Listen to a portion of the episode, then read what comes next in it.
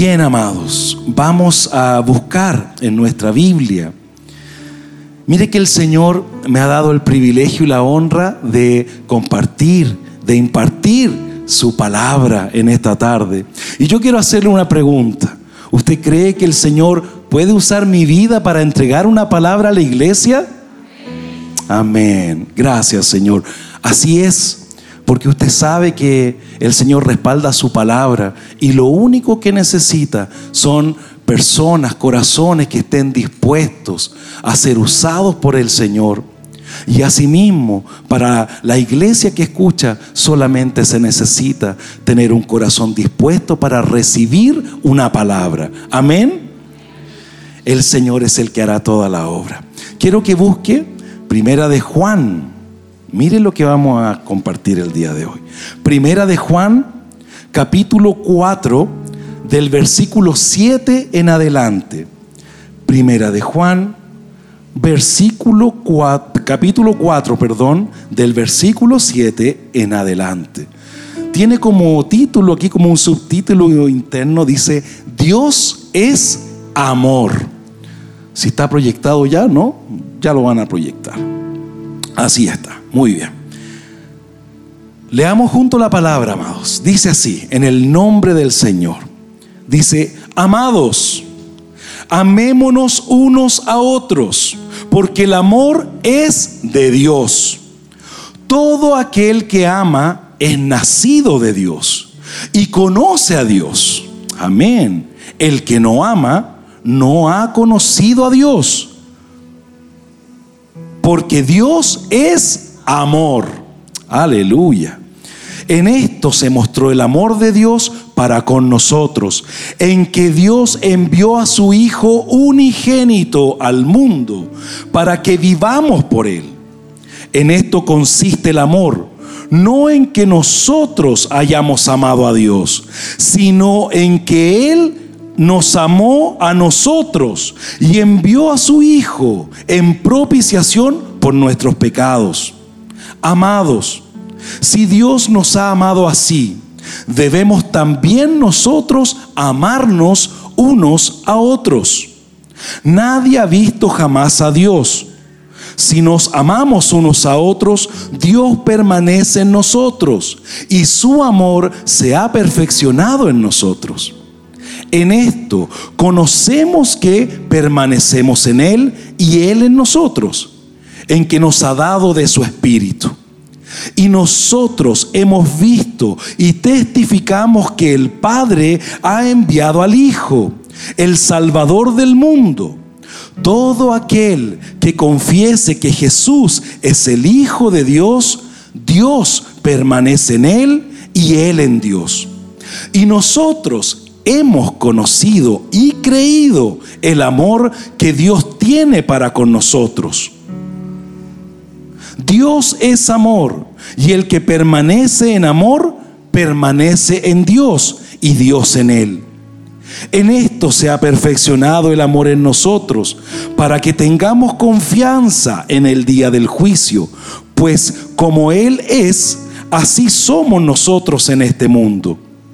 En el amor no hay temor, sino que el perfecto amor echa fuera el temor porque el temor lleva en sí castigo, de donde el que teme no ha sido perfeccionado en el amor. Nosotros le amamos a Él. ¿Sabe por qué? Porque Él nos amó primero. Si alguno dice, yo amo a Dios y aborrece a su hermano, es mentiroso. Pues el que no ama a su hermano, a quien ha visto, ¿cómo puede amar a Dios a quien no ha visto? Y nosotros tenemos este mandamiento de Él. El que ama a Dios, ame también a su hermano. Esta es palabra del Señor. Incline su rostro, vamos a orar juntos para que se pueda sentar. Padre Santo, en el nombre de Jesús, Aquí, Señor, estamos dispuestos para poder predicar tu palabra, para poder recibir, oír tu palabra. Aquí estamos delante de ti, Señor. En esta hora, Señor, yo reconozco, Señor, que solo tú tienes palabras de vida eterna, Señor que nosotros solo somos instrumento en tus manos y que cualquier predicación que salga de este púlpito sea siempre tu palabra edificando, Señor, a tu amada iglesia, de la cual todos nosotros somos parte. Señor, te pido en esta hora que la vida de cada uno de mis hermanos sea una tierra, Señor, preciosa, buena, para poder sembrar una semilla de tu palabra y que la vida de mis hermanos sea esa tierra preciosa, muy buena, Señor, que dé un fruto abundante al ciento por uno. Señor, usa mi vida, usa mis labios, Señor, santifícame, Señor, para poder predicar solo tu palabra y nada más que tu palabra, Señor. Gracias te damos por lo que será impartido, lo que será recibido. En el nombre poderoso de Jesús. Amén. Tome asiento, amado hermano. Tome asiento. Yo voy a cerrar esta Biblia porque está el, ventilador y me corría las hojitas. Bien. Dios es amor. Eso decía la palabra. Amén. Qué precioso, ¿ah? Dios no es que tiene amor, sino que Él es amor. Y ese amor es un amor que se ha manifestado a través de una cosa principalmente. Es la vida de nuestro Señor Jesucristo. A través de nuestro Señor Jesucristo es como nosotros hemos recibido el amor de Dios. Y eso para el mundo a veces es locura. Uno dice, ¿cómo? Cómo a través de la vida de una persona que alguna vez existió va a estar el amor de Dios. Pero sabe, hay algo que nadie podrá sacar de nuestras vidas. Y es lo que hemos vivido nosotros, los que estamos acá, con ese encuentro con nuestro Señor Jesucristo. Porque la gran mayoría de los que estamos acá hemos tenido alguna vez un encuentro con Cristo. Y eso ha venido a cambiar toda nuestra vida. De hecho, para ser más exactos, no la vino a cambiar, sino que vino a traer vida. Porque cuando uno vive y no conoce al Señor Jesucristo, cuando uno no tiene una relación con Él, literalmente, según nos explica la palabra, estamos muertos. Y a través de Cristo podemos tener la vida. Amén. Es cosa, amados hermanos, que nos pongamos a pensar un poco de cómo ha sido nuestra vida. Cómo éramos nosotros antes de conocer al Señor, antes de conocer su palabra. Y seguramente no tenemos que mirar para ninguna parte, sino que solo mirarnos al espejo y poder reconocer que el amor de Dios es muy grande. Porque si pudo hacer algo en mi vida, si pudo hacer algo conmigo, si pudo transformarme, entonces puedo reconocer que mi Dios es real y que hay un amor grande, inmenso, que no se puede explicar, que tiene que ser revelado a nuestra vida, revelado a través de la palabra y también con una obra del Espíritu Santo. Mire que muchos han estudiado la Biblia y conocen mucho de la vida de Jesús a través de lo que está escrito, pero sabe, el Espíritu Santo no ha hecho una obra en ellos y tienen una teología grande. Quizás saben la Biblia mejor que muchos de nosotros, pero sabe, no conocen a Cristo porque el Espíritu Santo no se lo ha revelado. Es por eso que quiero eh, tomar un versículo que está aquí en Juan 3, capítulo 3, versículo 11. Mire lo que dice para comenzar ya en el tema. Dice, de cierto, de cierto te digo, que lo que sabemos, hablamos, y lo que hemos visto, testificamos. Mire qué precioso. De cierto, de cierto te digo, que lo que sabemos, hablamos, y lo que hemos visto, testificamos. Entonces, cuando vamos a hablar de nuestro Señor, Cuando vamos a hablar del amor de Dios, una cosa es importante y no la podemos dejar afuera. Lo que el Señor hizo en nosotros. Porque de cierto te digo que de lo que sabemos hablamos y lo que hemos visto testificamos. Miren mis amados, el amor de Dios ha inundado mi vida. La verdad es que cuando estaba eh, sabiendo que me tocaba esta honra de predicar la palabra, yo le decía al Señor, Señor, ¿de qué debo predicar a tu iglesia? ¿Qué debo decir a la iglesia? ¿Qué enseñanza? ¿Qué, qué versículos de la Biblia debo compartir?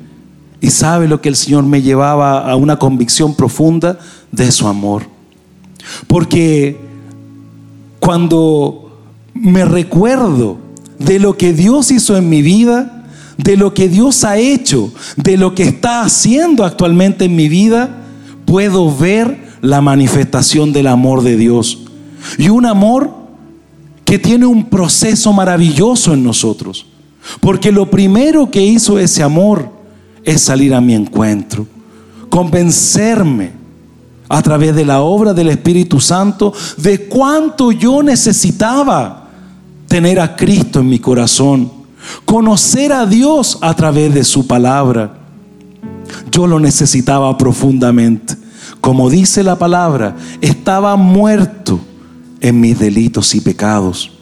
Solo el Señor conoce de la vida de cada uno de nosotros de dónde el Señor nos rescató. Y cualquiera de nosotros puede reconocer que realmente estábamos muertos en delitos y pecados. Alguien puede decir en medio de nosotros, ¿sabe qué hermano Emerson? Yo antes de conocer a Cristo, yo no era una mala persona. Yo nunca, no sé, violenté a mi esposa ni a mis hijos, nunca mentí, nunca maté a nadie. Entonces, yo no entendía muy bien el Evangelio. Porque ¿de qué se trata el amor del Señor cuando yo he vivido una vida con ciertos principios que son moralmente correctos? Y lo que uno entiende, amados, es que cuando uno tiene a Cristo, lo tiene todo. Cuando uno tiene a Cristo, tiene acceso a la vida eterna, que es mucho más la obra del amor de Dios es mucho más grande que simplemente vivir con algunos principios morales, sino que nos cambia la cosmovisión completa, porque entendemos de dónde venimos, qué es lo que está sucediendo hoy y hacia dónde vamos. Que nuestra existencia es mucho más que solo lo que hoy día estamos viviendo. Porque no vayamos a pensar nosotros que solo lo que vivimos acá es lo importante, sino que empezamos a comprender que hay un Dios, que hay un Padre celestial que nos ama, que hay alguien que nos dio la vida, que hay un Dios que nos conoció de antes de la fundación del mundo, que hay un Dios que me ama profundamente que hay un Dios que tiene preparado algo allá adelante para todos sus hijos. Que hay un Dios que tiene un amor tan grande, que puede dar sentido a toda nuestra vida, que puede activar ese propósito por el cual nosotros fuimos creados. ¿Sabe que, amado? Cuando antes de conocer al Señor, la verdad es que estaba absolutamente, absolutamente perdido y sin rumbo. Y eso de estar perdido y sin rumbo tiene que ver con que cada uno de los caminos por donde caminaba estaban tan lejos de Dios. Y solo trajo como consecuencia, lo único que trajo como consecuencia es sufrimiento, es dolor. Y eso no solo para mí, porque cuando uno camina lejos del Señor, lo que sucede es que uno daña a quienes debería amar. Y uno causa un dolor a quienes debería cuidar, a quienes debería proteger, a quienes debería darle algo bueno. porque nosotros solo podemos dar lo que tenemos. Y si nosotros no tenemos al Señor, no tenemos amor, no tenemos la palabra de Dios en nuestra vida, ¿qué le podremos entregar a nuestra esposa, a nuestros hijos, a nuestra familia, a nuestros amigos? Cuando caminaba lejos del Señor, siempre me sentía al final del día vacío. En las noches, la verdad es que no hacía la reflexión del día y decía, bueno, un día más. Pero no era un día pleno. Y cuando seguí caminando, lejos del Señor, me di cuenta que finalmente todo lo que había construido no tenía ningún sentido. Y solo había causado dolor a mi familia. Y de ese amor del Señor que viene a restaurar todas las cosas es de cual yo te quiero hablar el día de hoy. Hermanos amados, cuando uno está en una condición lejos del Señor, a veces uno no se da ni cuenta. Uno cree que está haciendo las cosas bien y cree incluso, a veces uno osa decir, ¿y dónde está el Señor? ¿Dónde está Dios? porque uno no lo conoce. Y en medio de las dificultades, si uno se acuerda, ¿y dónde está el Señor? Que me pasa esto o me pasa lo otro. Pero cuando el Señor irrumpe en nuestra vida, cuando el Señor derrama ese amor que te hace primero entender que lejos de Dios nada podemos hacer, que hay una obra también maligna en contra de nuestras vidas, que hay alguien que quiere destruirnos y no solo a mí, sino que a mí y a toda mi familia. Entonces comienzo a comprender que si sigo caminando por ese camino, tendré solo un camino de muerte y destrucción, porque eso es lo que dice la palabra. Pero cuando el Señor irrumpe en nuestra vida, cuando el Señor sale a nuestro encuentro, ¿qué es lo que sucede?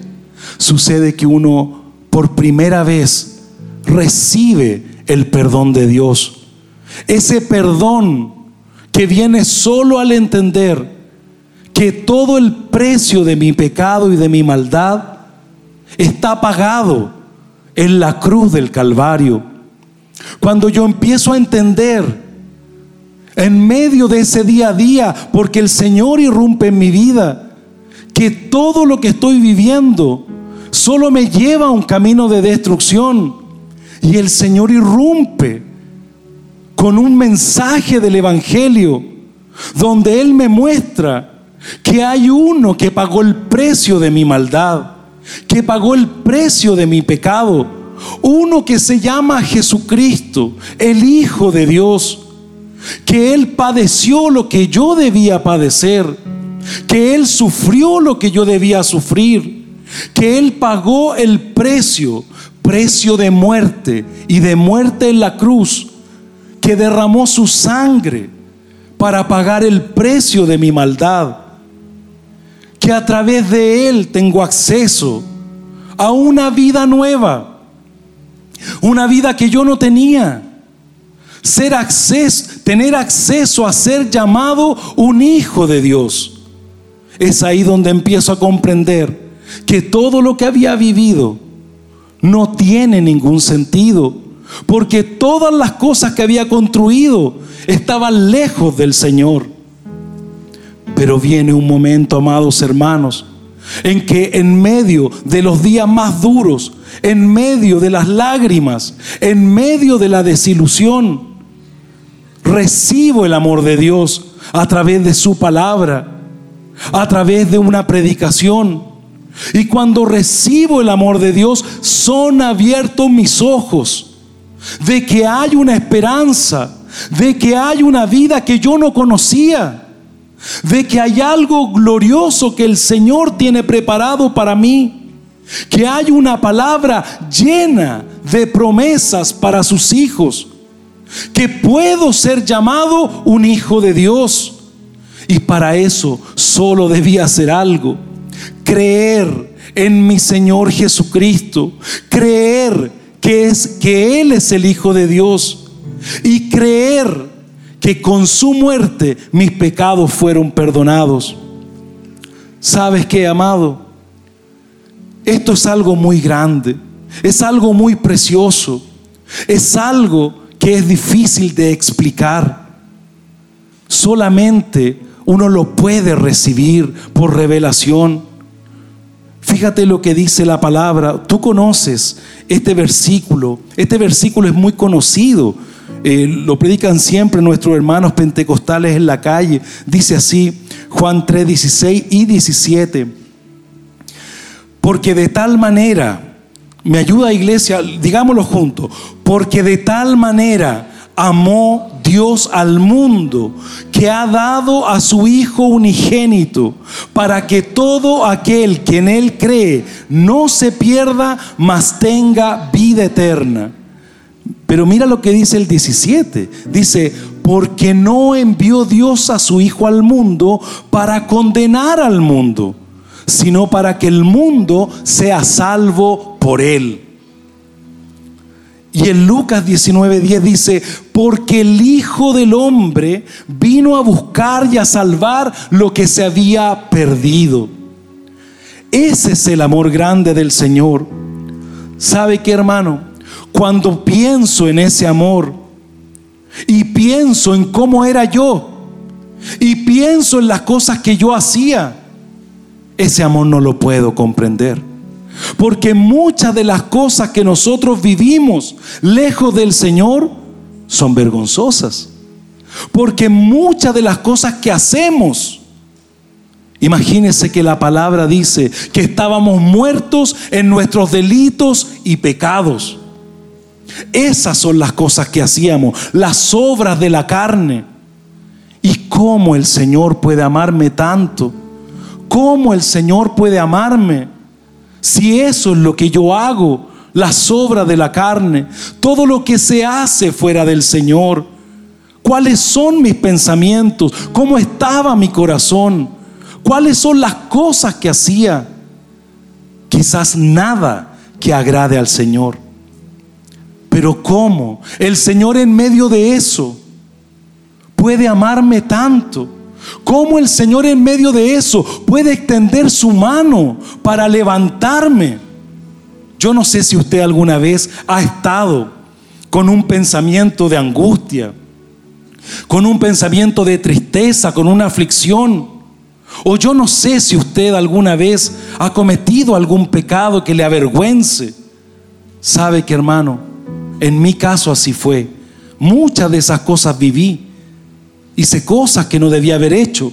Y también pensamientos que no debería tener. ¿Sabe cómo me encontraba? En un pozo profundo. En un pozo lleno de un lodo cenagoso, putrefacto. Yo creo que no era agradable ver mi vida antes del Señor. Y yo no sé cómo, amados hermanos, el Señor puede amarme tanto. Si cuando uno ve la condición de alguien que está putrefacto, ¿cuál es la condición normal de uno? Alejarse.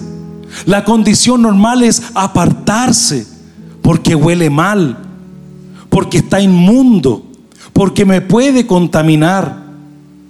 Yo no sé cómo, el Señor bendito de los cielos puede amarme tanto para que venga a extender su mano y meterla a ese pozo y levantarme de aquella condición y decirme, ¿sabes qué? Emerson, tú eres mi hijo.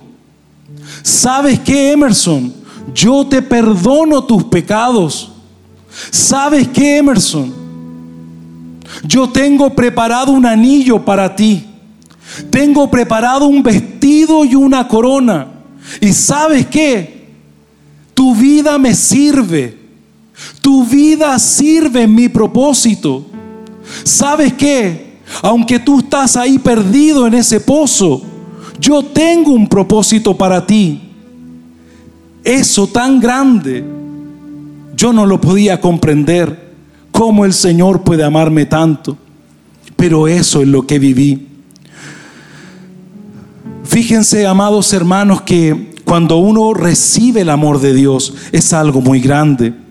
Yo les voy a leer acá una porción de la escritura. Está Jesús en el hogar de Simón, el fariseo. Y fíjense lo que dice. Dice, uno de los fariseos rogó a Jesús que comiese con él. Y habiendo entrado en casa del fariseo, se sentó a la mesa. Entonces, una mujer de la ciudad que era pecadora, al saber que Jesús estaba a la mesa en casa del fariseo, trajo un frasco de alabastro con perfume. Y estando detrás de él a sus pies, llorando, comenzó a regar con lágrimas sus pies y los enjugaba con sus cabellos y besaba sus pies y los ungía con el perfume. Cuando vio esto el fariseo, cuando vio esto el fariseo que le había convidado, dijo así, este, si fuera profeta, conocería a quién y qué clase de mujer es la que le toca, que es pecadora. Entonces respondiendo Jesús le dijo, Simón, una cosa tengo que decirte. Y él le dijo, di maestro, un acreedor tenía dos deudores. El uno le debía 500 denarios y el otro 50. Y no teniendo ellos con qué pagar, perdonó a ambos. Di pues, ¿cuál de ellos le amará más? Respondiendo Simón dijo, pienso que aquel a quien perdonó más. Y él le dijo, rectamente has juzgado. Y vuelto a la mujer, dijo a Simón, ¿ves esta mujer? Entré a tu casa y no me diste agua para mis pies, mas esta ha regado mis pies con lágrimas y los ha enjugado con sus cabellos.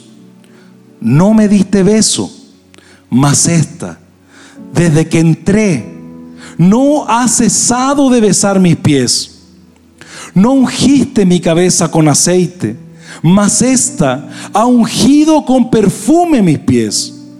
Por lo cual te digo que sus muchos pecados le son perdonados, porque amó mucho. Mas aquel a quien se le perdona poco, poco ama. Y a ella le dijo, tus pecados te son perdonados. Y los que estaban juntamente sentados a la mesa comenzaron a decir entre sí, ¿quién es este que también perdona pecados? Pero él le dijo a la mujer, tu fe te ha salvado, ve en paz. De las muchas enseñanzas que se desprenden de esta palabra, una me llamó la atención. Al que mucho se le perdona, mucho ama. Y dice la palabra, al que poco se le perdona, poco ama. Y sabes que, amado, me recuerdo de aquellos primeros días cuando recibí por el amor de Dios el perdón de mis pecados. ¿Sabe qué cosas empezaron a pasar en mí? Que me sentía libre. Y no tan solo me sentía libre, sino que sentía algo que hace tiempo no sentía. Sentía que mi corazón ya no estaba duro. Sentía que mi corazón volvía a latir, volvía a sentir. Sentía en mi interior que ya no era solo rencor, odio y desazón, sino que había algo que yo antes no tenía. Un amor que se había manifestado en mí, que me permitía poder amar a otros, que me permitía poder empezar a vivir una vida diferente, una vida como hijo. ¿Sabe que, amado? Es impresionante, pero cuando uno se sabe que es un hijo amado, uno se siente seguro. Las inseguridades se van. Las cosas que antes me causaban temor ya no lo hacían porque me sentía seguro. Yo no sé, amado hermano, si tú en el Señor te sientes seguro, pero con el amor de Dios yo empecé a experimentar el sentirme seguro.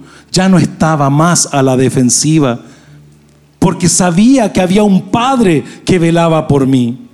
Si alguno de los que está acá es padre, sabe muy bien lo que significa ser un padre y también cómo nuestros hijos no tienen de qué preocuparse.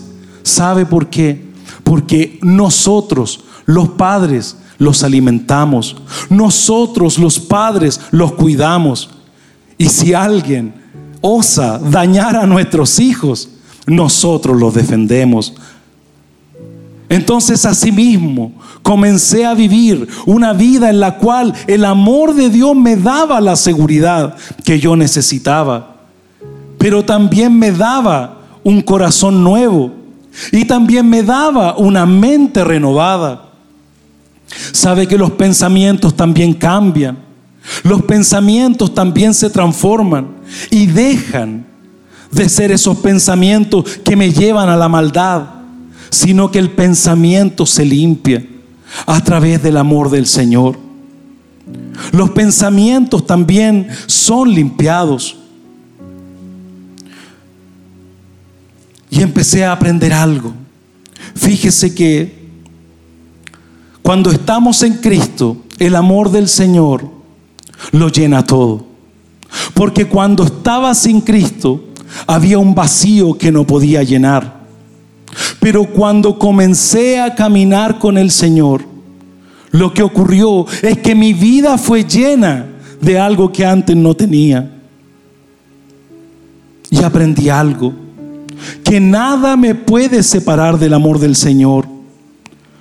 Un versículo, un extracto de la palabra aprendí en aquel tiempo y dice así, ¿quién nos separará del amor de Cristo? Tribulación o angustia o persecución o hambre o desnudez o peligro o espada. Como está escrito, por causa de ti somos muertos todo el tiempo, somos contados como ovejas de matadero. Antes, en todas estas cosas, somos más que vencedores por medio de aquel que nos amó. Por lo cual estoy seguro de que ni la muerte ni la vida, ni ángeles, ni principados, ni potestades, ni lo presente ni lo porvenir, ni lo alto ni lo profundo, ni ninguna otra cosa creada nos podrá separar del amor de Dios que es en Cristo Jesús, Señor nuestro. Cuando aprendí este versículo, amados, me di cuenta de algo, que el Señor es el que me amó primero que el Señor es el que derramó la vida de Jesucristo para que yo pudiera ser llamado un hijo de Dios. Y me di cuenta también de algo, que la fe que yo debía tener en Cristo ni siquiera era mía, porque hasta la fe para creer en Jesús me la dio el Señor. Y cuando veo hoy día la vida de mis hijos, la vida de mi esposa, ¿sabe lo que veo? El amor de Dios. Porque quizá ustedes no conocen cómo era mi matrimonio antes del Señor. Y cuando veo hoy día a mi esposa y veo que me ama y que yo la amo, que nos respetamos, que realmente hay un amor, un vínculo de amor entre nosotros, veo el amor de Cristo. Porque quizás debería ser el resultado un matrimonio más divorciado, un matrimonio más separado. Pero el amor de Cristo vino a ser ese cordón de tres dobleces para que no se rompiera nuestro matrimonio y para que fuera restaurado. ¿Sabe? A la edad que tiene mi, hijo Benjamín, 17 años, yo tengo una cicatriz aquí en mi cara. A los 17 años me hicieron esa cicatriz en mi cara lamentablemente en una riña callejera, con una botella. Mi esposa ya me conocía. Entonces cuando veo la vida de mi hijo, que está sujeto a sus padres, que ama al Señor, que tiene también sueños en el Señor, que ama a Dios, veo el amor de Dios manifestado. Cuando veo que el Señor me ha dado una nueva hija, Sara, que está en el vientre de mi esposa. Cuando veo que está a punto de nacer una nueva hija que Dios me ha dado, ¿sabe lo que veo? El amor de Dios. Sabe que cuando entro por aquella puerta y lo saludo y usted me recibe con amor y yo lo recibo con amor, ¿sabe lo que veo? El amor de Dios. Sabe que cuando recibo mi salario todos los meses, sabe lo que veo, el amor de Dios.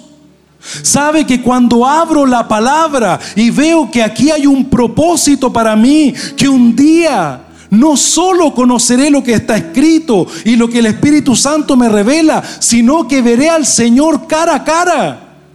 Entonces digo, ese es el amor de Dios. Sabe que cuando empiezo a leer la escritura y me doy cuenta que todo lo que está escrito es una bendición para que yo pueda ser un hijo de Dios y alcanzar lo que el Señor tiene preparado, veo el amor de Dios. ¿Sabe qué? Mi familia está segura en Cristo. ¿Sabe por qué? Porque el amor de Dios los cubre a ellos también. ¿Sabe qué, amado? Tengo esperanza de que muchos por los cuales estoy orando los veré aquí de rodillas. Porque ese es el amor de Dios, porque Él vino a salvar y a rescatar lo que se había perdido. Sabe que cuando me miro al espejo cada mañana, veo un milagro del Señor y veo el amor de Dios manifiesto. Sabe que cuando veo a muchos de los que están aquí presentes y conozco, gracias al Señor, sus vidas, veo el amor de Dios manifestado en una obra de redención, en una obra de salvación. Sabe, amado, yo creo que un día recibiré a mi Señor en el aire y me iré con Él.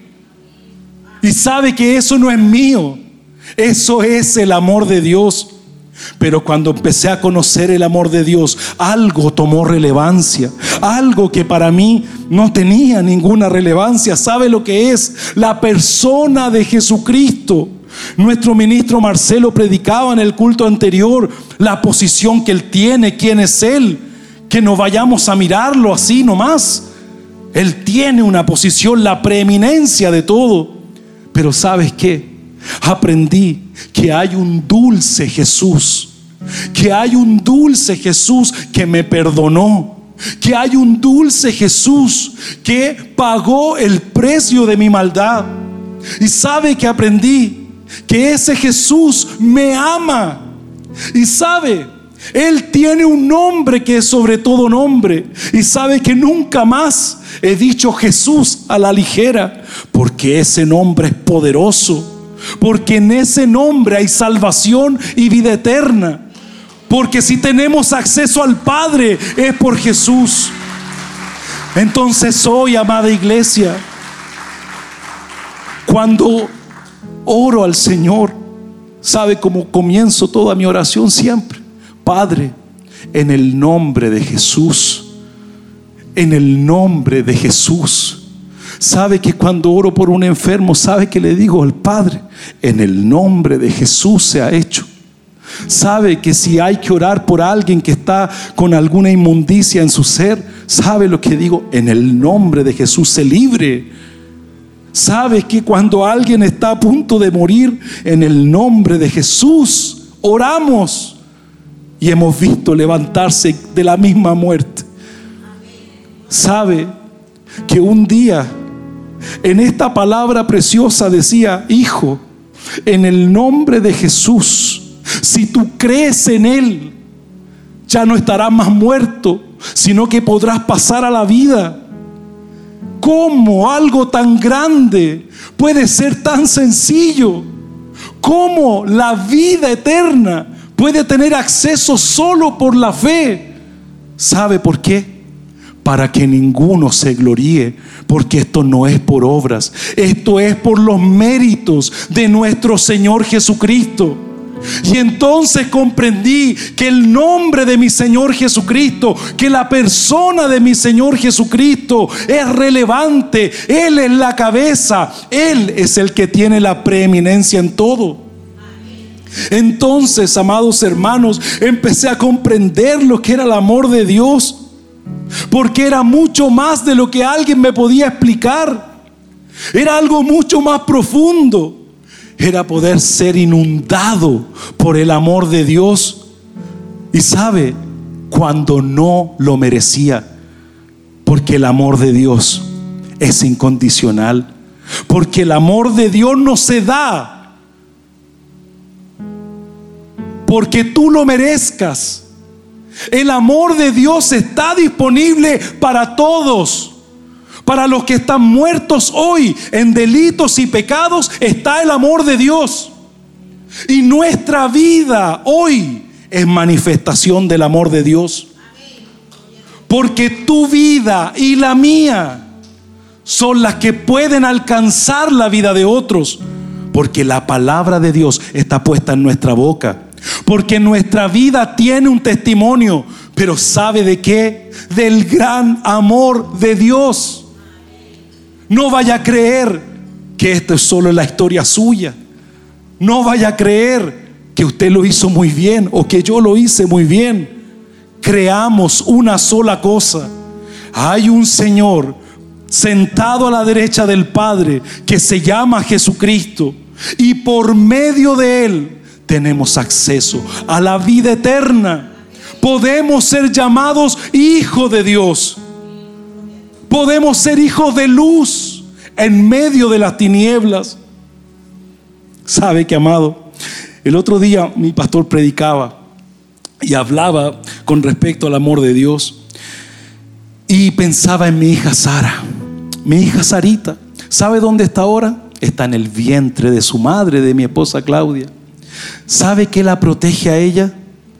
Una placenta con un líquido amniótico sabe que a través de esa placenta y de ese líquido amniótico, mi hija Sara tiene un lugar seguro para poder crecer, para poder desarrollarse. Sabe que ahí en medio de ese vientre, Sarita fue formada todas sus manitos, sus deditos, su corazón, sus pulmones. Pero ella, mi hija Sarita, está segura Está en un lugar donde recibe todo lo que tiene que recibir para poder nacer.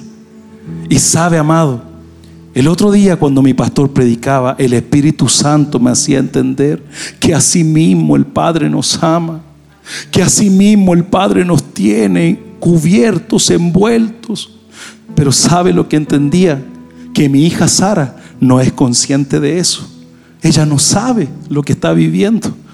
Ella no sabe que hay una madre con un vientre, que hay un padre, una familia que le espera. Ella no lo sabe, pero ella ya lo tiene. Y asimismo nos pasa a nosotros, amados. A veces no somos conscientes del gran amor de Dios, pero el Señor tiene para nosotros. Asimismo tiene un lugar, un vientre y nos tiene cubiertos y seguros y nos da todo lo que necesitamos, aunque nosotros no seamos conscientes de aquello. Quiero leerle otra porción aquí de la palabra. Ponga atención, amado. Mire. Mire la importancia del amor. Mire lo que decía Pablo con respecto al amor en la carta a los Corintios, la preeminencia del amor. Ponga atención. Dice él, si yo hablase lenguas humanas y angélicas y no tengo amor, vengo a ser como metal que resuena o címbalo que retiñe. Si tuviese profecía y entendiese todos los misterios y toda ciencia, y si tuviese toda la fe de tal manera que trasladase los montes y no tengo amor, nada soy. Mire, y si repartiese todos mis bienes para dar de comer a los pobres, y si entregase mi cuerpo para ser quemado y no tengo amor, de nada me sirve.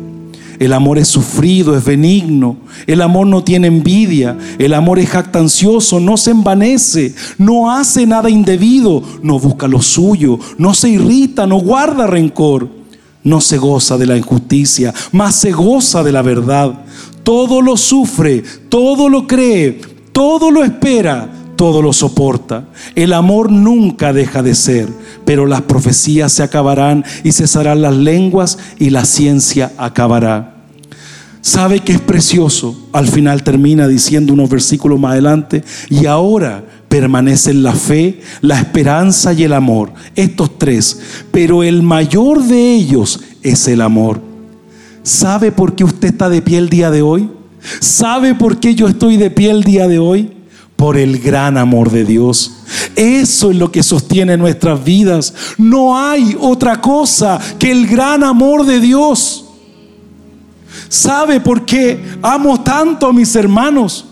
Usted sabe que le manifiesto el amor cada vez que puedo, en un abrazo, en un beso, en una palabra, en lo que sea. ¿Sabe por qué? Porque al que mucho se le perdona, mucho ama, como lo leíamos en la palabra. Entonces, amados, si yo recibí una medida de amor tan grande, entonces hoy no, no sé vivir de otra manera. Vivo porque el Señor vive en mí.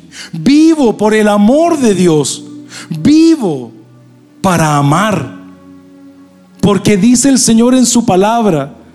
Fíjate lo que dice aquí en su palabra con respecto a nosotros. Aquí está. Este es mi mandamiento. Que os améis unos a otros como yo os he amado. Esto os mando, que os améis unos a otros. Entonces comencé a comprender que no tan solo era lo que el Señor me había amado a mí, sino que es como yo debo amar a otros. Porque en esto conocerán que son mis discípulos, que se amen los unos a los otros. Y el amor todo lo espera, todo lo cree, todo lo sufre. Mire, amado hermano, yo sé que muchas veces la vida y la relación con nuestros hermanos puede ser un poco difícil, un poco dura. Porque muchas veces tanto conocen nuestra desnudez como nosotros conocemos la desnudez de nuestros hermanos. Pero sabes que hay una cosa que es preciosa en medio de eso. ¿Sabes lo que es? Que tú, aunque conozcas la desnudez de tu hermano, tú tienes una posibilidad y una decisión que tomar. Y es amar a tu hermano, amar a la iglesia, cubrir su desnudez y no exponerla, sino cubrirla, sino orar por lo que el Señor te mostró, para que la vida de tu hermano sea fortalecida en Cristo. No vayas a pensar que si viste la desnudez de tu hermano es para burlarte. No vayas a pensar que si viste la desnudez de tu hermano es para señorearte. No lo vayas a pensar, sino cree con toda convicción que el Señor te permitió ver aquello con una sola, con un solo objetivo, que ames a tu hermano, que edifiques su vida, que ores por él. No vayas a pensar que porque viste su desnudez tienes derecho a señorearte de él, sino por el contrario, ámale, sino por el contrario, ora por él del arte del Señor, intercede por su vida para que pueda él también ser fortalecido en su debilidad y que Cristo se glorifique en medio de esa debilidad. Amén, hermanos. Mire, hermanos míos, ¿cuánto me queda, mito? Estamos ya en el tiempo, Señor, ¿por qué? Amados hermanos, póngame atención. El amor de Dios no se puede comprender. El amor de Dios se recibe. El amor de Dios es revelado por el Espíritu Santo. El amor de Dios sostiene nuestra vida. El amor de Dios lo es todo. Quiero leerle un versículo más antes de que ya vamos casi a terminar. Mira, gracias Señor por tu palabra. Aquí está. Dice así. Efesios 3, del 14 al 21, dice así. Por esta causa, doblo mis rodillas ante el Padre de nuestro Señor Jesucristo, de quien toma nombre toda familia en los cielos y en la tierra para que os dé, conforme a las riquezas de su gloria, el ser fortalecidos con poder en el hombre interior por su espíritu, para que habite Cristo por la fe en vuestros corazones, a fin de que, arraigados y cimentados en amor, seáis plenamente capaces de comprender con todos los santos cuál sea la anchura, la longitud, la profundidad y la altura, y de conocer el amor de Cristo, que excede a todo conocimiento, para que seáis llenos de toda la plenitud de Dios y aquel que es poderoso para hacer todas las cosas mucho más abundantemente de lo que pedimos o entendemos según el poder que actúa en nosotros. A Él sea gloria en la iglesia, en Cristo Jesús, por todas las edades, por los siglos de los siglos. Amén.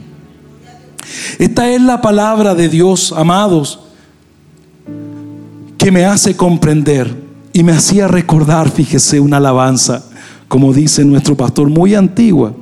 Hay una alabanza sencilla que la cantábamos en la escuela dominical. Mire que dice así. El amor de Dios es maravilloso, el amor de Dios es maravilloso, el amor de Dios es maravilloso. Cuán grande es el amor de Dios, tan alto que no puedo ir arriba de él, tan bajo que no puedo ir abajo de él, tan ancho que no puedo ir afuera de él. Cuán grande es el amor de Dios. ¿Sabe qué, amado? Esa alabanza que aprendí cuando niño Nunca pensé que un día correría lágrimas en mis ojos y, por mis mejillas cuando la recordé. ¿Sabe por qué? Porque hoy que soy adulto, ya no soy niño, hoy soy adulto. Yo hoy puedo ver el fruto del amor de Dios. Hoy puedo mirar a mi familia, hoy me puedo mirar al espejo y puedo ver la obra del amor de Dios. Entonces alabanza tiene un sentido profundo. Sabe que esa alabanza es real. Yo no me puedo escapar del amor de Dios. Yo no puedo escaparme del amor de Dios porque donde esté, el amor de Dios me alcanza. Donde esté, el amor de Dios me cubre.